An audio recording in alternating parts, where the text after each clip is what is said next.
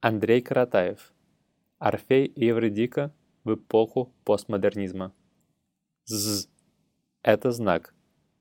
Это молния. Это скорость света. Это Зевс, не знающий велосипеда. Это Ра погибших сыновей Египта.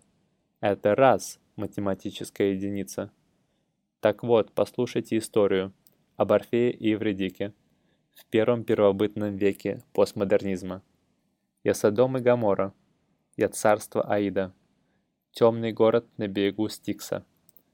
Экстремальный от эксперимента, любитель смелого эксперимента, авангардист и насмешник, сумма знаний, сложность всех мирозданий.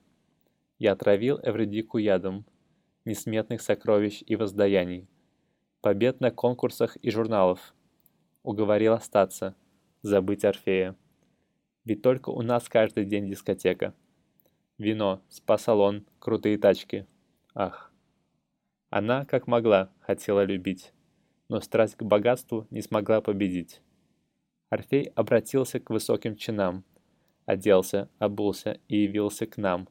Красавец, сын Бога, живой молодец, способный товарищ, ну и с лирой певец. Я ожидал борьбы, сбросить нахала в тартарары.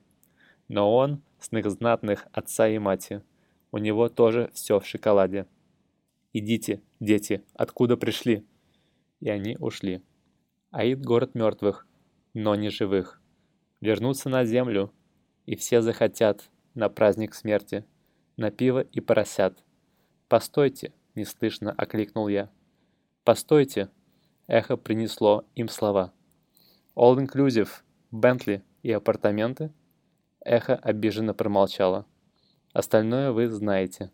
И потом еще кое-что узнаете».